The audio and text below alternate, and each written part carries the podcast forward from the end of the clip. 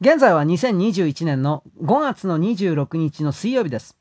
EU が、欧州が、域内における自由なですね、旅行者などを外から受け入れるであるとか、EU 加盟国のですね、国民がいろいろ域内を青いパスポート1枚で移動しやすく、完全な自由とはいきませんが、移動しやすくできるために、ワクチンパスポートというところまではいかないけれども、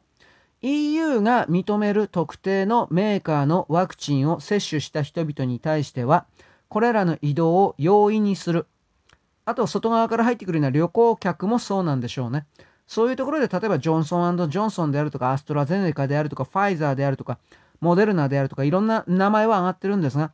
その中で中国製のワクチンはやっぱり入っておりません。だから結局のところ、彼らも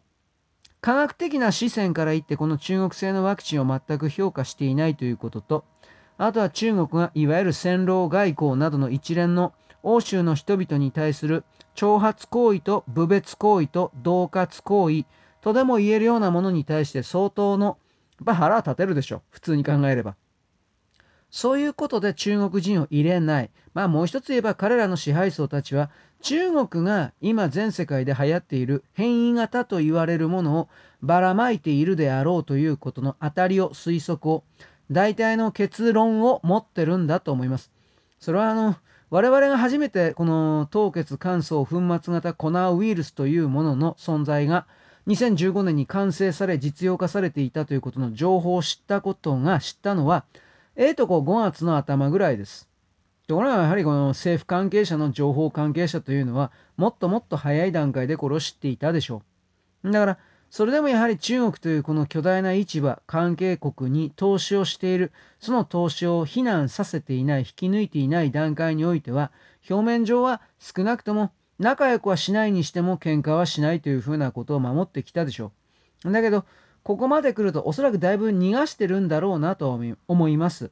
金融のですね、現地に会社を置いている、現地に生産工場を置いているみたいな、これはどうしようもならないのかもしれないが、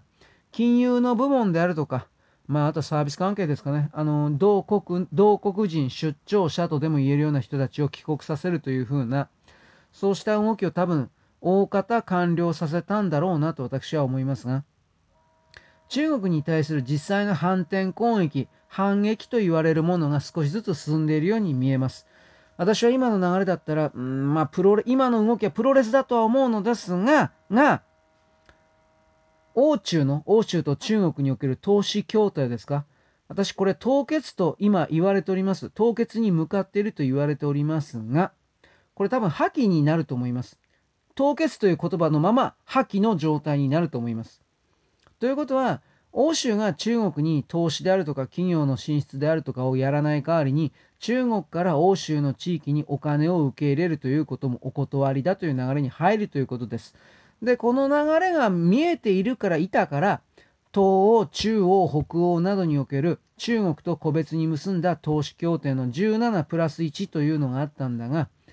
これからリトアニアが抜けた、そしてなんか後に続く国は一つ二つなんかあるよというふうなことも欧州の連中が、経済関係の連中が言ってるので、多分それは実現化すると思います。リトアニアだけがですね、尖っている国家行動をとったのではないと思います。だから、こうした反対中国の動きを見せる国家の中で、あなたたちは、私は、インド型と言われるようなもの、または全くの新型の武漢肺炎の発生が起きるであろうという予測を今の段階で立てて、身構えていなくてはいけません。私はもうこれは多分起きるだろう、起こされるだろう、中国人がばらまくだろうというふうに見ております。だから、状況証拠として中国の政府は自分たちがやっていないということに関する状況証拠でおかしいと思われているような指摘に関しても一切の沈黙を守っております。西洋の世界において沈黙を守るというのは犯人であると認めたというのと同じというふうに認識されることを分かっていてでも沈黙を守っております。